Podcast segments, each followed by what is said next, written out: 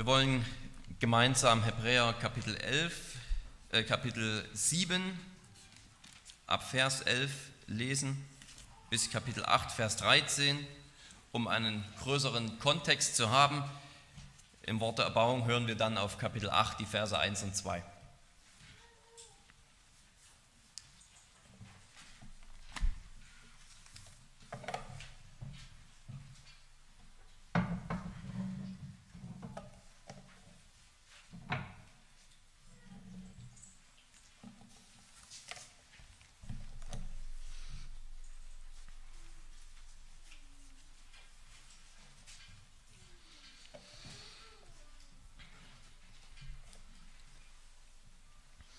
Wenn nun durch das levitische Priestertum die Vollkommenheit gekommen wäre, denn unter diesem hat das Volk das Gesetz empfangen, wozu wäre es noch nötig, dass ein anderer Priester nach der Weise Melchisedeks auftritt und nicht nach der Weise Aarons benannt wird? Denn wenn das Priestertum verändert wird, so muss notwendigerweise auch eine Änderung des Gesetzes erfolgen. Denn derjenige, von dem diese Dinge gesagt werden, gehört einem anderen Stamm an, von dem keiner am Altar gedient hat. Denn es ist ja bekannt, dass unser Herr aus Juda entsprossen ist und zu diesem Stamm hat Mose nichts über ein Priestertum geredet. Und noch viel klarer liegt die Sache, wenn ein anderer Priester auftritt von gleicher Art wie Melchisedek, der es nicht geworden ist aufgrund einer Gesetzesbestimmung, die auf fleischlicher Abstammung beruht, sondern aufgrund der Kraft unauflöslichen Lebens. Denn er bezeugt, du bist Priester in Ewigkeit nach der Weise Melchisedeks. Damit erfolgt nämlich eine Aufhebung des vorher gültigen Gebots wegen seiner Kraftlosigkeit und Nutzlosigkeit. Denn das Gesetz hat nichts zur Vollkommenheit gebracht. Zugleich aber die Einführung einer besseren Hoffnung, durch die wir Gott nahen können. Und insofern dies nicht ohne Eidschwur geschah, denn jene sind ohne Eidschwur Priester geworden, dieser aber mit einem Eid durchstehen, der zu ihm sprach, der Herr hat geschworen und es wird ihn nicht gereuen, du bist Priester in Ewigkeit nach der Weise Melchisedeks. Insofern ist Jesus umso mehr der Bürger eines besseren Bundes geworden. Und jene sind in großer Anzahl Priester geworden, weil der Tod sie am Bleiben hinderte. Er aber hat, weil er in Ewigkeit bleibt, ein unübertragbares Priestertum. Daher kann er auch diejenigen vollkommen erretten, die durch ihn zu Gott kommen, weil er für immer lebt, um für sie einzutreten. Denn ein solcher hoher, hoher Priester tat uns Not, der heilig, unschuldig, unschuldig, unbefleckt, von den Sünden abgesondert und höher als die Himmel ist, der es nicht wie die hohe Priester täglich nötig hat, zuerst für die eigenen Sünden Opfer darzubringen, danach für die des Volkes. Denn dieses Letztere hat er ein für allemal getan, indem er sich selbst als Opfer darbrachte. Denn das Gesetz bestimmt Menschen zu hohen Priestern, die mit Schwachheit behaftet sind, das Wort des Eidschwurs aber nach der Einführung des Gesetzes erfolgte, den Sohn, der in Ewigkeit vollkommen ist. Die Hauptsache aber bei dem, was wir sagen, ist, wir haben einen solchen hohen Priester, der sich gesetzt hat zur Rechten des Thrones der Majestät im Himmel, einen Diener des Heiligtums und der wahrhaftigen Stiftshütte, die der Herr errichtet hat und nicht ein Mensch. Denn jeder hohe Priester wird eingesetzt, um Gaben und Opfer darzubringen. Daher muss auch dieser etwas haben, was er darbringen kann. Wenn er sich nämlich auf Erden befände, so wäre er nicht einmal Priester, weil hier die Priester, weil hier die Priester sind, die nach dem Gesetz die Gaben opfern. Diese dienen einem Abbild und Schatten des Himmlischen, gemäß der göttlichen Weisung, die Mose erhielt, als er die Stiftshütte anfertigen sollte. Achte darauf, heißt es nämlich, dass du alles nach dem Vorbild machst, das dir auf dem Berg gezeigt worden ist. Nun aber hat er einen umso erhabeneren Dienst erlangt, als er auch der Mittler eines besseren Bundes ist, der aufgrund von besseren Verheißungen festgesetzt wurde. Denn wenn jener erste Bund tadellos gewesen wäre, so wäre nicht Raum für einen zweiten gesucht worden.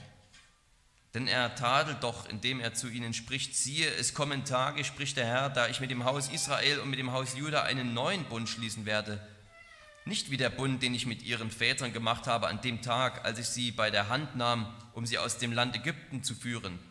Denn sie sind nicht in meinem Bund geblieben und ich ließ sie gehen, spricht der Herr. Sondern das ist der Bund, den ich mit dem Haus Israel schließen werde nach jenen Tagen, spricht der Herr. Ich will ihnen meine Gesetze in den Sinn geben und sie in ihre Herzen schreiben und ich will ihr Gott sein und sie sollen mein Volk sein. Und es wird keiner mehr seinen Nächsten und keiner mehr seinen Bruder lehren und sagen, erkenne den Herrn, denn es werden mich alle kennen, vom kleinsten bis zum größten unter ihnen. Denn ich werde gnädig sein gegen ihre Ungerechtigkeiten und an ihre Sünde, Sünden und ihre Gesetzlosigkeiten werde ich nicht mehr gedenken. Indem er sagt, einen neuen hat er den ersten Bund für veraltet erklärt, was aber veraltet ist und sich überlebt hat, das wird bald verschwinden. Wort des lebendigen Gottes. Als wir vergangene Woche nach Rumänien gefahren sind, liebe Geschwister, da hat man gemerkt, dass wir in eine andere Welt eintauchen, in eine andere religiöse Welt, wenn man so will. Das habe ich besonders gemerkt durch die Konfrontation mit dem Katholizismus, also römisch, der römisch-katholischen Theologie.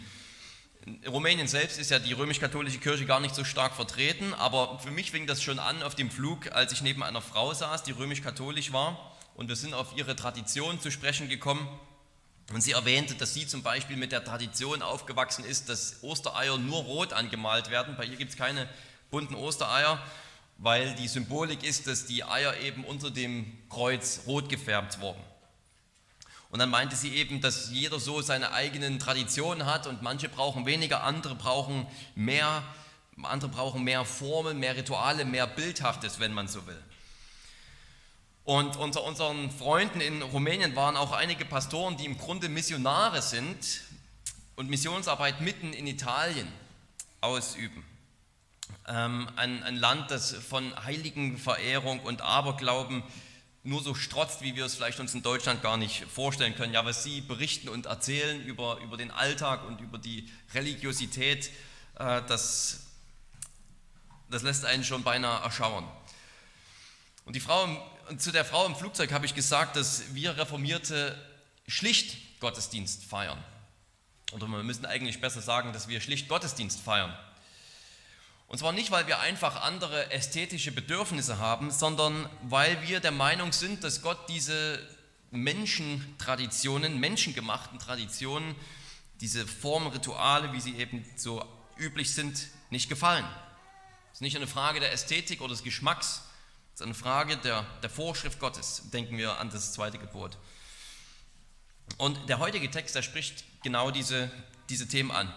Auch wenn das levitische Priestertum natürlich in gewisser Weise nicht als eine menschliche, eine menschliche Tradition bezeichnet werden kann, weil Gott sie selbst vorgeschrieben hat, ist es doch etwas, was die Christen damals hinter sich lassen müssen. Und es hat direkte Anwendungen darauf, wie wir Gottesdienst feiern und Gottesdienst verstehen.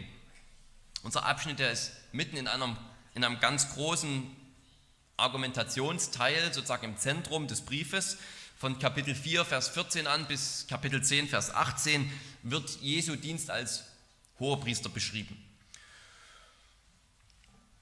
Zuerst geht es darum, dass Jesus ein Hohepriester ist, der überhaupt nicht von einer menschlichen Linie abstammt. Und dann geht es darum, was genau sein Dienst ist. Also Kapitel 5, Vers 1, da heißt es schon, jeder aus Menschen genommene Hohepriester wird für Menschen eingesetzt im Hinblick auf das Verhältnis zu Gott, damit er sowohl Gaben als auch Schlachtopfer darbringe. Und dann endet Kapitel 7, Vers 28 eben damit, wo es heißt, was wir auch gehört haben, denn das Gesetz setzt Menschen als Hohepriester ein, die mit Schwachheit behaftet sind. Und jetzt hier Kapitel 8, Vers 1 und 2, die zwei Verse, mit denen wir uns beschäftigen wollen, diese führen das Thema weiter. Die Hauptsache, um die es geht, ist, dass wir einen Priester haben, der nicht von Menschen eingesetzt wurde und der auch keinen Dienst in einem menschlichen System hat, in einem menschlichen Heiligtum, sondern einen Priester nach einer anderen Ordnung, mit einem anderen Heiligtum, mit einem anderen Dienst. Erst geht es quasi in den früheren Kapiteln um den Priester, seine, sein Amt, seine Person und dann jetzt hier mit Kapitel 8, den Versen 1 und 2 vor allem um seinen Dienst. Und alles in diesen Versen, die wir jetzt gehört haben, schreit danach, dass Jesus einen besseren Dienst hat. Das ist das große Argument, das der Hebräer-Autor, wir wissen nicht, wer das ist, darlegen will für die Gemeinde. Jesus übt einen besseren Dienst aus, was unglaublich wichtig ist zu verstehen, damit diese Christen nicht der Versuchung unterliegen, wieder nach den alttestamentlichen Bildern und Mustern anzubeten. Und wir wollen uns diesen besseren Dienst Jesu anschauen und wie sich das auf unseren Dienst auswirkt. Wir könnten auch Gottesdienst sagen. Jesu besserer Priesterdienst, Jesu besserer Dienst, sein Gottesdienst, den können wir uns so leicht vor Augen führen, ganz bildlich, indem wir, ja, indem wir versuchen, die Fülle und den Reichtum der Person Jesu zu verstehen, indem wir uns so eine klassische alte Waage vorstellen. Und auf die eine Seite werfen wir die Vorschriften des levitischen Priesterdienstes in die Waagschale. Das sind Vorschriften, die den Großteil des Pentateuch sogar einnehmen, also der fünf Bücher Mose, angefangen von Exodus 25, 2. Mose 25, über das ganze dritte Buch Mose bis hin zu 4. Mose, Numeri, Kapitel 10. Das sind nicht nur Priestervorschriften, aber ein Großteil davon sind Vorschriften für das Opfersystem. Und es wird bis ins kleinste Detail minutiös alles vorgeschrieben und bestimmt, wie die Stiftshütte auszusehen hat, welche Einrichtungsgegenstände darin zu stehen haben, wie damit umzugehen ist, alles vom Reinigen bis zum Transport dieser Gegenstände und des Zeltes, wer Priester sein darf, was die Priester anhaben, was ihre Aufgaben sind, wie sie sich zu verhalten haben, welche Opfer gefordert sind, wie die Opfer darzubringen sind. Wieder angefangen vom Schlachten bis hin zum Verbrennen und zum Essen. Wir können diese ganzen Kapitel mit diesen ganzen Vorschriften in diese eine Waagschale werfen und auf die andere Seite in diese Waagschale werfen wir Jesus. Diesen einen Mann. Einen Mann, dessen Babygrippe ein Futterdruck war. Ein Mann, der nicht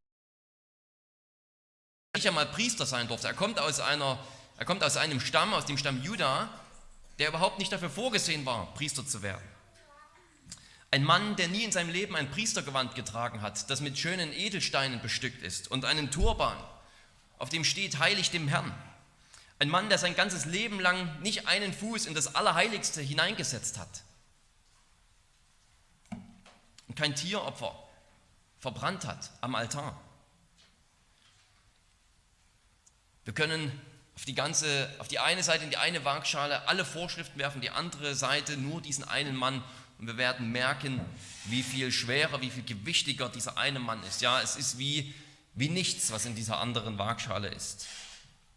Wie kann, dieser, wie kann dieser eine Mann ein besserer Priester sein, einen besseren Dienst ausüben, obwohl scheinbar so wenig, menschlich gesehen, äußerlich gesehen, obwohl ihn scheinbar so wenig auszeichnet und kennzeichnet als ein Dienst, als ein Priester. Wie kann er einen besseren Dienst haben? Platt und vielleicht sogar leicht provokant ausgedrückt könnte man sagen, dass er gerade einen besseren Dienst hat, weil er nichts mit diesem ersten System zu tun hat. Das wäre auf jeden Fall nicht falsch, aber es reicht nicht. Wir sollten vollständiger sagen, weil er stattdessen eben ein Priesteramt ausübt, das nach einer anderen Ordnung, nach einer anderen Priesterordnung funktioniert. Eine Priesterordnung, die das levitische System weit übertrifft. Er dient in einem Heiligtum und nach einer priesterlichen Art, die kein Schatten ist, sondern die die Realität selbst ist. Er führt den eigentlichen Priesterdienst aus. Zuerst einmal ist Jesus ein besserer Priester, weil es heißt, dass er ein solcher Priester ist, der diesen Dienst überhaupt durchführen kann. Wir brauchen einen solchen Priester, wir haben einen solchen Priester, der, einen, der diesen himmlischen Dienst überhaupt durchführen kann. Das ist das, das allererste und wichtigste Element, warum er ein besserer Priester ist. Jesus kann in den Himmeln dienen. Jesus kann bessere Opfer darbringen, weil er nicht aus den Leviten kommt, sondern einem anderen Priestertum angehört. Er ist von Gott selbst eingesetzt als ein Priester. Er ist von Gott eingesetzt in Ewigkeit für eine ewige priesterliche Aufgabe. Nie muss er diesen Posten abgeben, nie kommt für ihn ein Nachfolger in Frage. Er hat keinen Nachfolger, er ist Priester in Ewigkeit. Die levitischen Priester sind immer wieder gestorben und es brauchte einen nach dem anderen, damit dieses System aufrechterhalten werden kann. Aber Jesus lebt ewig, weil er der Sohn Gottes ist. Der Sohn Gottes selbst als unser Priester. Ja, Jesus ist ein besserer Priester, weil er ein solcher Priester ist, der diesen Dienst überhaupt durchführen kann. Er ist aber auch zweitens ein besserer Priester und hier fängt dann der eigentliche Schwerpunkt von Vers 1 und Vers 2 an. Er ist ein besserer Priester, weil er in einem himmlischen Zelt dient. Das heißt, er übt seinen Dienst in der Gegenwart, in der höchstpersönlichen Gegenwart Gottes selbst aus. Und er bereitet für uns diesen Himmel vor. Die Leviten, die dienen in einem ganz eindrucksvollen Zelt. Es ist voller Geräten wie der Bundeslade. Ein siebenarmiger Leuchter steht dort, ein Tisch für die Brote, die zur Schau gestellt werden und so weiter und so fort. Aber all das, so schön es ist, mit Gold überzogen und so weiter, sind alles nur Bilder, sind Miniaturen der himmlischen Realität, Kopien. Stellen wir uns vor, wie man im Modellbau vielleicht ein kleines, ein kleines Auto oder kleine Gebäude, eine ganze Landschaft nachbauen kann. Es sind nur Miniaturen, Modelle der echten Realität. Kein Modellauto bringt nicht von A nach B, aber es ist ein Hinweis auf eine größere Realität, auf das eigentliche Auto, das mich von A nach B bringen kann. Es ist eine detailgetreue Nachbildung, die mich belehrt und die meinen Blick sozusagen auf das größere Original richtet. Und das irdische Heiligtum, das, das war nur ein Bild, gebaut von Menschen, aber das himmlische Heiligtum, sagt er später in Kapitel 9, Vers 10, das ist nicht von dieser Schöpfung. Es ist Gottes Himmelstempel, wenn wir so wollen, in dem er selbst mit seiner Herrlichkeit thront, umgeben von Zehntausenden von Engeln.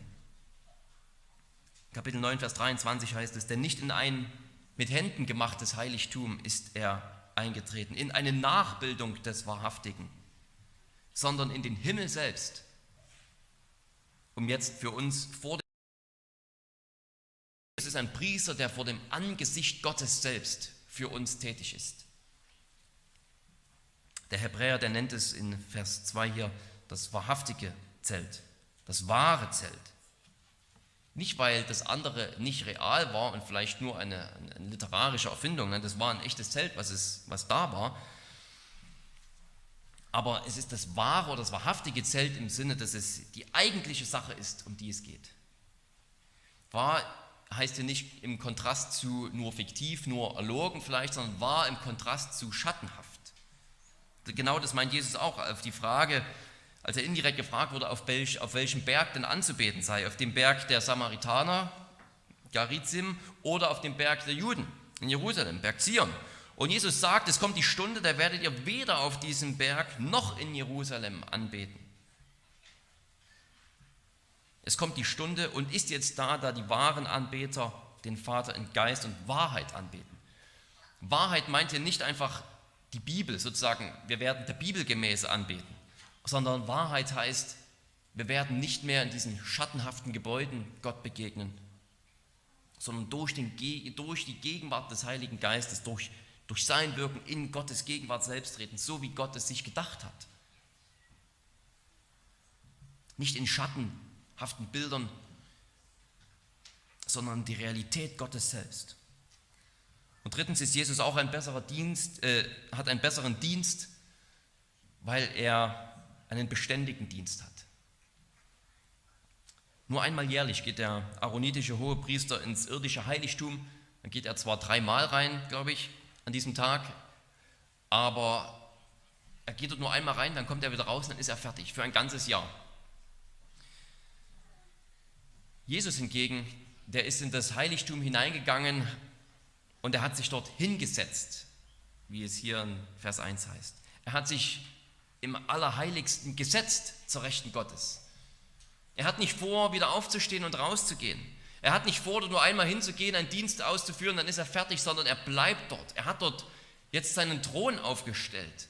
Es ist gleichzeitig der Ort, von dem aus er regiert und an dem aus, von dem aus er sich als unser Priester erweist und für uns dient. Genauso wichtig wie die Tatsache, dass er überhaupt dort ist, ist der Fakt, dass er nicht wieder von der Seite des Vaters weicht. Er ist dorthin gegangen, um dort zu bleiben für dich und für dein Heil. Er hat sein Blut für deine Sünden vergossen zu einem Opfer und ist mit seinem Blut, heißt es später in Kapitel 9, mit seinem eigenen Blut in das Heiligtum hineingegangen. Er reinigt uns Er reinigt unsere Gewissen wirklich effektiv von jeder Schuldanklage. Er tritt immer für uns ein beim Vater als ewiger Priester. Er ist der Vollendete. Er ist der vollkommene Priester und Stellvertreter, der ein vollkommenes und vollendetes Heil gebracht hat. Er ist würdig unserer Anbetung.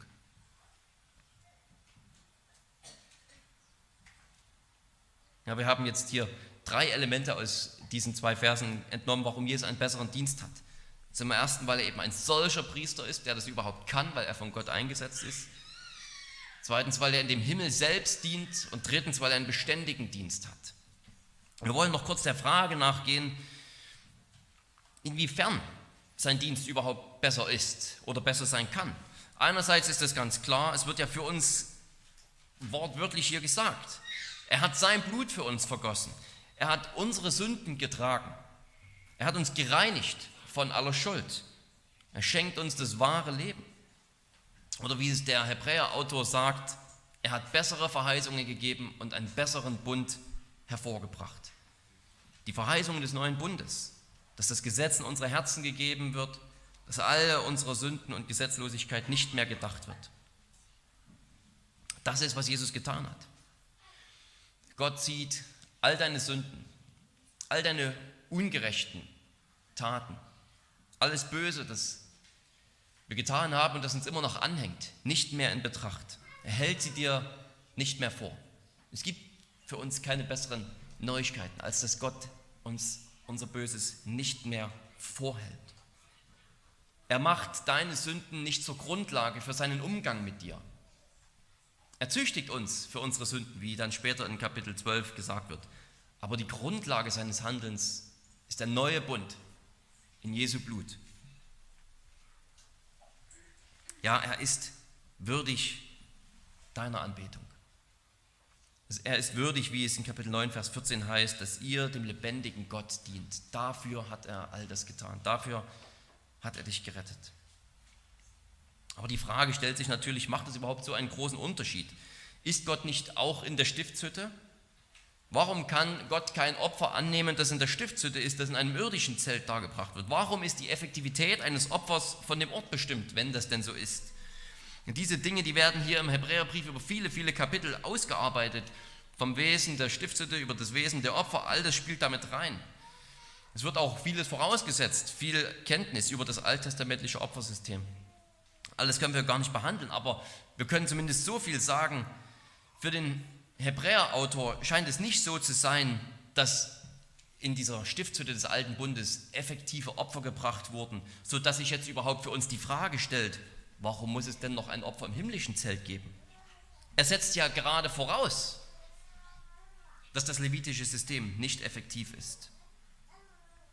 Ja, er, er bringt uns einige Formulierungen, die uns deutlich machen, wie er diese Effektivität einschätzt. Wir wollen ein paar Beispiele davon hören. Er sagt, dieses alttestamentliche System ist nicht tadellos. Es ist nicht tadellos. Das heißt, es enthält Elemente, die man tadeln könnte. Er sagt, es bringt keinen zur Vollendung.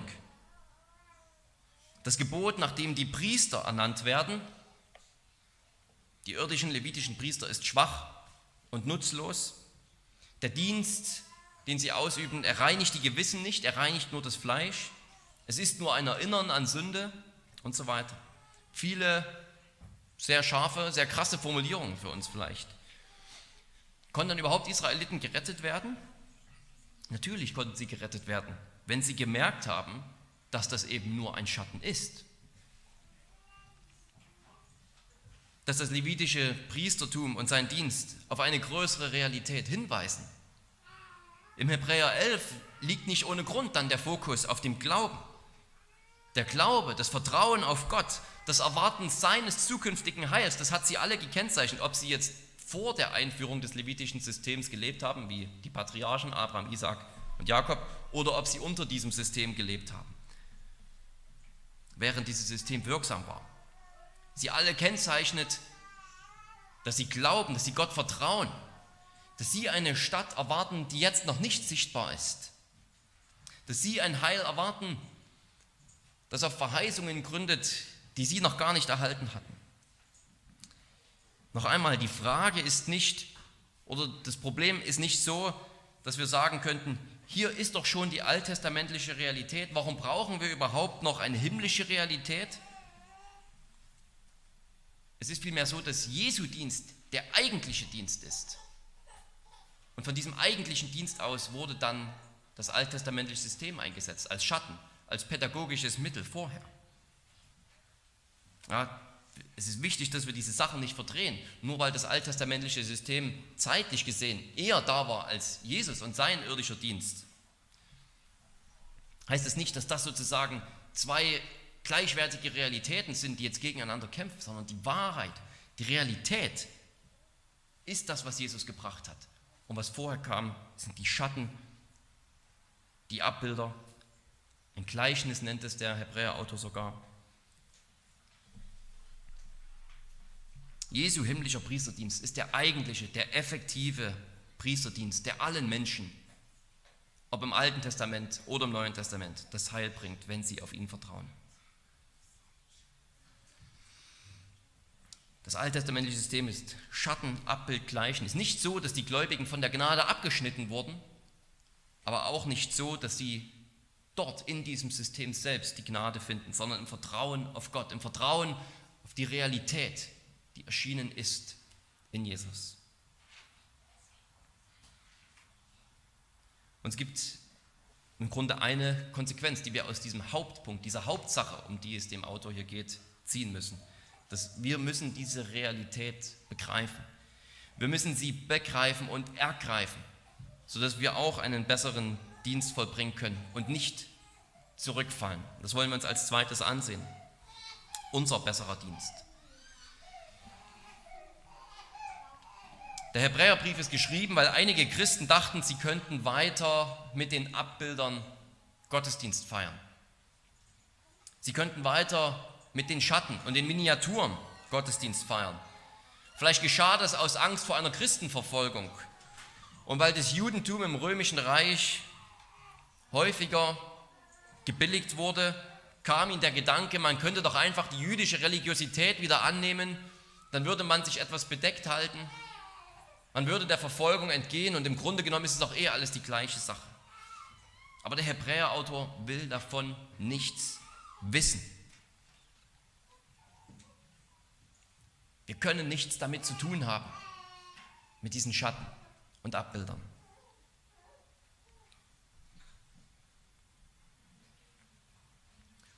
Unter den Schatten zu leben, das ist schon nicht so optimal wie unter der Realität zu leben.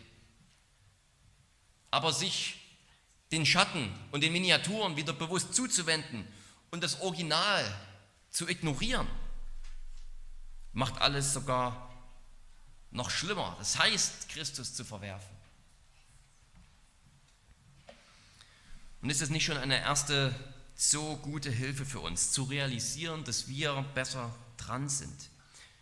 Wie eindrucksvoll wäre es gewesen, am Berg Sinai mitzustehen und zu sehen, wie aus dem Himmel eine Wolke aus Feuer und Rauch auf diesen Berg Zion herabsteigt, mit echtem Trompetenklang und mit einer Erde, die bebt. Die bebt, weil Gott in seiner Herrlichkeit sichtbar sich auf diesem Berg niederlässt. Wie eindrucksvoll wäre es gewesen, dabei zu sein. Wie eindrucksvoll wäre es gewesen, einen Priester zu sehen, der auf seinem Priestergewand in einen Edelstein eingeschrieben hat, den Namen meines Stammes, um damit hineinzugehen in das Allerheiligste und Gott sozusagen zu erinnern. An jeden Stamm, auch an meinen Stamm, zu dem ich gehöre, zu erinnern, gnädig zu sein. Wie spannend wäre das gewesen, das alles zu sehen, daran teilzuhaben. Aber wir sind besser dran. Auch wenn wir es nicht sehen, nähern wir uns einem Gottesberg, der noch viel besser ist, dem wahren Gottesberg. Auch das wird in Kapitel 12 ausgeführt, dem himmlischen Zion, wo wir Anteil haben am himmlischen Gottesdienst. Wir treten in seine Gegenwart, in Gegenwart der Geister der vollendeten Gerechten und seiner Engel, der Engel des Herrn. Das Gegenwart, die Gegenwart des Lammes, des Dreiein Gottes. Der Dienst am Wort hier mit einer Kanzel, mit einem Tisch des Herrn, mit einem kleinen, einfachen Taufbecken, ohne Priester, ohne Opfer, ohne eine Rede vom Altar. Das ist es, was wir, was wir brauchen, was wir wollen, was genau das Richtige für uns ist, wodurch unser Blick genau auf diesen einen großen himmlischen Hohepriester gerichtet wird, den wir haben und den wir für immer brauchen. Ein Hohepriester, der ein vollkommenes Opfer gebracht hat, sodass alles, was nach Miniaturopfersystemen riecht, bei uns nichts zu suchen hat. Bei uns hat die Verkündigung dieses hohepriesterlichen Dienstes Jesu etwas zu suchen. Darum sind wir hier. Vielleicht kann man die Frage stellen, warum müssen wir überhaupt einen solchen Text hören? Ich glaube nicht, dass irgendeiner von uns die Versuchung hatte, mal wieder auf jüdische Art Gottesdienst zu feiern. Sicherlich nicht direkt. Aber das macht diesen Brief nicht zu einem Brief, der mit uns, mit unserer Realität nichts zu tun hat, der an unserer Lebenswirklichkeit vorbeigeht. Denn genau darum habe ich einleitend vom Katholizismus gesprochen, weil die Zeiten, in denen sich die Menschen nach Miniaturen sehnen, weil sie so toll und so prunkvoll und so herrlich aussehen, nicht vorbei sind. Die Zeiten sind nicht vorbei, wo wir versucht werden, zurückzugehen zu diesen Bildern und Schatten. Im Laufe der Kirchengeschichte ist nichts anderes passiert, als dass Rom zu Mose zurückgekehrt ist. Ihr Gottesdienst hat die Form eines alttestamentlichen Gottesdienstes. Sie haben wieder die Priester, sie haben wieder die Gewänder, sie haben das Tabernakel, sie haben eindrucksvolle Gebäude, sie haben die Kerzen, die Leuchter, den Weihrauch. Gottes, äh, Roms Gottesdienst ist der Gottesdienst des alten Bundes. Sie leugnen sicher nicht, dass sie im neuen Bund leben, so wie es die Christen hier im Hebräerbrief sicherlich auch nicht getan haben, wenn wir sie fragen würden. Aber in ihrer Praxis leugnen sie es. Mit der Tat leugnen sie es de facto, weil sie zurück zu den alttestamentlichen Schatten gegangen sind. Und sagen wir nicht, dass es keine reale Versuchung gibt, zurückzukehren. Viele, die im Evangelikalismus und im Protestantismus aufgewachsen sind, ja sogar aus reformierten oder aus konfessionellen lutherischen Kreisen hört man es immer wieder, dass Menschen sozusagen der Versuchung erliegen, zu Rom zurückzukehren, zu Rom zurückzukehren. Sie erliegen diesem Charme, sie erliegen dieser eindrucksvollen Parade von Glanz und Gloria. Und eines der Argumente, die diese Leute immer wieder vorbringen, egal von wo aus sie zurück nach Rom kehren. Eins ihrer Argumente ist die Altehrwürdigkeit Roms, die Geschichte, die Tradition, die Gewichtigkeit von allem. Ihre Behauptungen über die angebliche päpstliche Sukzession, die Gewichtigkeit ihrer Gebäude, ihrer Zeremonien. Es gibt viel fürs Auge, es gibt viel, was Eindruck macht.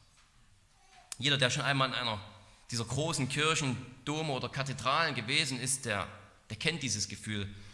Der reformierte, Karl, äh, reformierte Theologe Carl Truman hat äh, es wunderbar ausgedrückt in einem Blogartikel. Er hat gesagt, es ist schwer zu beschreiben, welche Auswirkungen es auf die Psyche hat, die Vatikanstadt zu betreten. Also er hat einmal eben Italien besucht und ist da eben den Vatikan gegangen, um sich das mal anzusehen.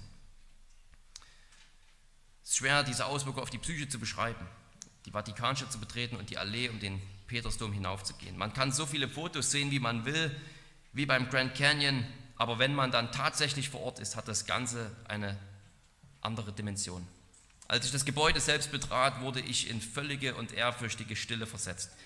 Die einzige andere Erfahrung, die ich gemacht habe, die auch nur annähernd so war, war meine Reise nach New York, als ich aus dem Bus stieg und hoch und hoch und hoch und hoch auf die Gebäude blickte, die fast bis zum Himmel reichten und ich fühlte mich klein. Und ich fühlte mich noch kleiner, als ich die große Basilika im Herzen der Vatikanstadt betrat. Die Größe des Ortes, die Gemälde, die Schönheit, die Statuen, die Gesichter der Päpste, die mich anschauten. Die überwältigende Kraft dieses Ortes hat mich in verschiedene Richtungen gezogen. Es war erschreckend und anziehend zugleich.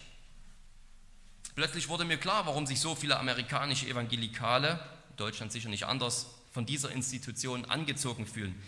Sie hat alles, was dem amerikanischen Evangelikalismus fehlt. Geschichte, Schönheit, selbstbewusste Identität und ganz offen gesagt Klasse.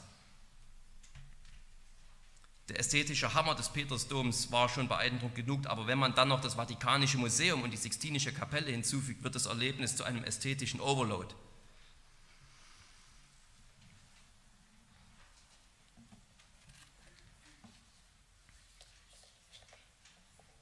Auf der anderen Seite beschreibt er dann, steht der Reliquienkult, wo abgeschnittene Zungen von Heiligen in irgendwelchen Glasvitrinen rumliegen, damit man sie verehrt. Der Reliquienkult ist ganz sicher nicht Teil des levitischen Systems, aber es verwundert sich, aber es verwundert nicht, wenn sich eine Kirche diesem System verschrieben hat, dass sie dann immer weiter abdriftet. Wenn sie sich einmal dafür entschieden hat, das Wahrhaftige hinter sich zu lassen und den Schatten zuzuwenden, ist es nur eine Frage der Zeit, bis sie eben im Dunkeln tappt. Selbst ohne Reliquienkult ist dieses Gehabe falsch. Und die Evangelischen haben sicherlich genug Probleme. Das, die Predigt die soll kein stolzer, erhobener Zeigefinger sein über Probleme, die es überall gibt. Die evangelikale Alternative wäre dann einfach die Megachurch und der ego-getriebene Selbsthilfelehrer aber man kann natürlich nicht alles in einer Predigt kritisieren. Denken wir zum Beispiel an den ersten und zweiten Korintherbrief, wo Paulus sich mit diesem Personenkult auseinandersetzt, mit den Superaposteln, mit denen, die viel vorweisen wollen, die stark sein wollen, die hip sein wollen, ja, die etwas vorzuweisen haben an Weisheit und an Redegewandtheit. Da gibt es dann genug in der protestantischen evangelikalen Welt zu kritisieren. In der römischen Welt gibt es einen Fokus auf ein System, das von der himmlischen Realität ablenkt. Und wir werden ermahnt durch die Predigt des Hebräerbriefes, wir werden ermahnt, uns zu Herzen zu nehmen, nicht von dieser himmlischen Realität abzuweichen.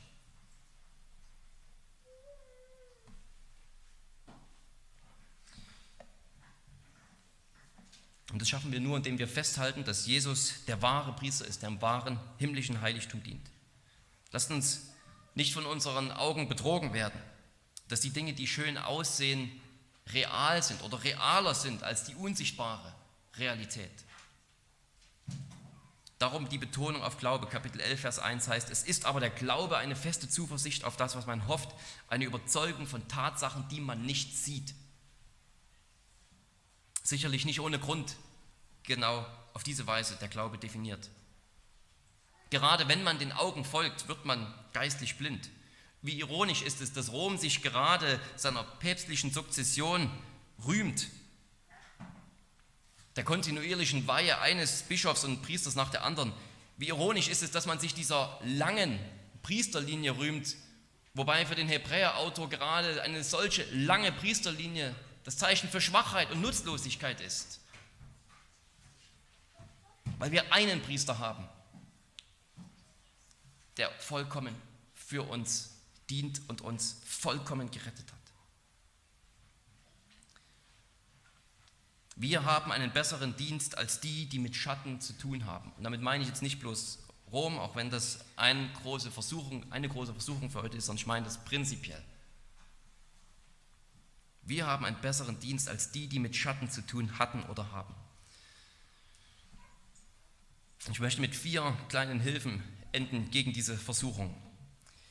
Wenn wir mal wieder in die Versuchung kommen, in den Geschmack dieses ästhetischen Overloads, wenn wir so fasziniert sind von diesen Kirchen und ihrer Pracht und von ihrer Geschichte, ihrer Gewichtigkeit, wollen wir mit vier kleinen Hilfen dagegen feststehen.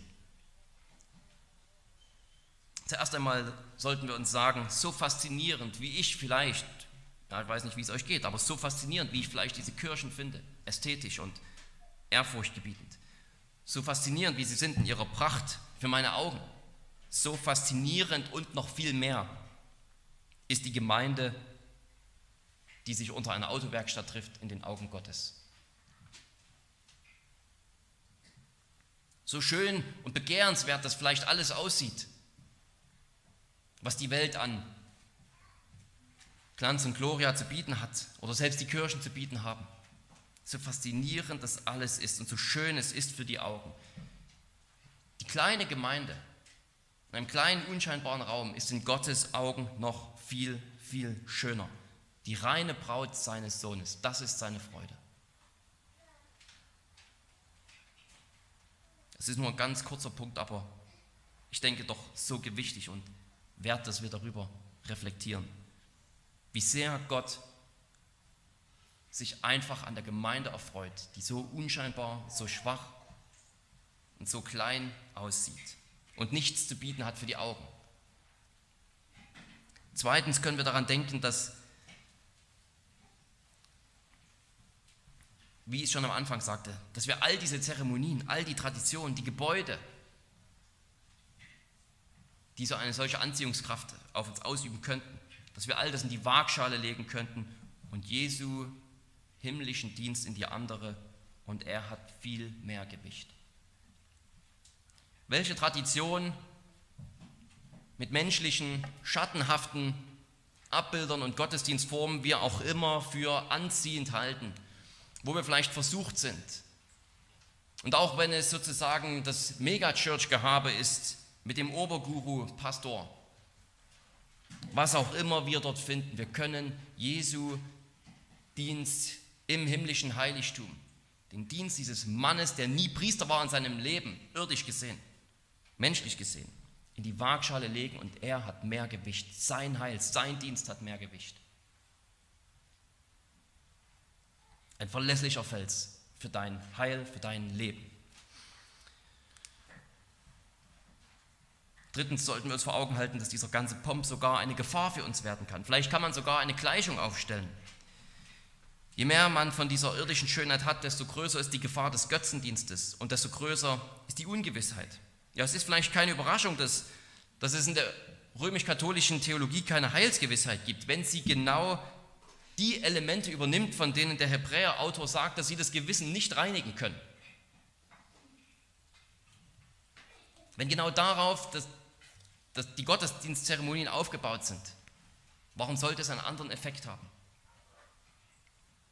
Sie können das Fleisch einigen, wenn man eine Kirche betritt und sich mit Weihwasser bekreuzigen muss, aber das Gewissen nicht. Das Gewissen, das sich anklagt, kann nur Christus reinigen mit seinem Sterben und Auferstehen. Ja, umso mehr Priester, umso mehr Sakramente, umso mehr Formeln man hat, umso schwächer wird ja die Effektivität jedes einzelnen dieser Elemente. Und viertens und letztens wollen wir festhalten, dass du deinen Priester noch sehen wirst. Wir leben nur jetzt im Glauben, aber nicht für immer. Wir werden unseren Priester noch sehen, wir werden die himmlische Stiftshütte sehen, wir werden die himmlische Stadt sehen, in der die Himmelschöre singen, wenn Jesus kommt, zu seiner Zeit, wenn es ihm gefällt. Dann gibt es etwas für die Augen, wo wir merken, dass jeder menschliche Versuch dagegen sowieso nur wie Mist aussieht. Was uns dort erwartet, was uns dort oben erwartet sozusagen. Oder dann hier unten, wenn himmlische, das himmlische Jerusalem herabkommt, wird alles übertreffen, was unser kleiner Verstand zusammenbringen kann. Darum lasst uns jetzt nicht versuchen, billige Kopien zu erstellen, sondern lasst uns mit Freude im Glauben leben, bis er uns schauen lässt. Mit Freude im Glauben die Gottesdienstformen beibehalten, die wir haben. Die Verkündigung des Wortes ohne Ablenkung durch schattenhafte Form. Die Verkündigung seines majestätischen, ewigen, gewichtigen, herrlichen, effektiven Priesterdienstes unterstützt durch den Tisch, die Taufschale. Dabei wollen wir bleiben, uns nicht versuchen lassen, versuchen lassen von dem Fleisch, von seinen Versuchungen, uns zurückzubringen unter Schatten. Wir haben die Realität. Du hast die Realität in Christus. Amen. Lass uns beten. Allmächtiger Gott, wir danken dir für deine wunderbare Heilsgeschichte. Wir danken dir dafür, dass, dass du dieses alttestamentliche System eingesetzt hast als Belehrung, als ein Hinweis, Schild auf Christus und das, was er tun würde. Wir danken dir dafür, dass wir das Alte Testament haben, weil wir sonst überhaupt nicht verstehen würden, was Christus überhaupt alles getan hat, was es heißt, Priester zu sein, in ein Heiligtum einzugehen und so weiter. All diese Elemente, Herr, du hast uns dadurch unterwiesen, sodass wir die Größe Christi verstehen und nicht, dass wir bei diesen Bildern hängen bleiben. Und so bitten wir dich, dass du uns ganz neu, immer wieder ganz neu, die Herrlichkeit des Dienstes Christi darstellst ein Dienst, der anfängt unter dem, angefangen hat unter dem Kreuz. Und ja, wir wollen Theologen des Kreuzes bleiben, auch in der Art, wie wir Gottesdienst feiern und nicht Theologen und Gottesdienstfeierer der Herrlichkeit. Jetzt ist die Zeit des Glaubens. Erhalte uns und stärke uns den Glauben. Den Glauben an diese himmlischen Realitäten, die in Christus da sind. Bereite uns vor dass wir uns auf das Schauen freuen. In Jesu Namen. Amen.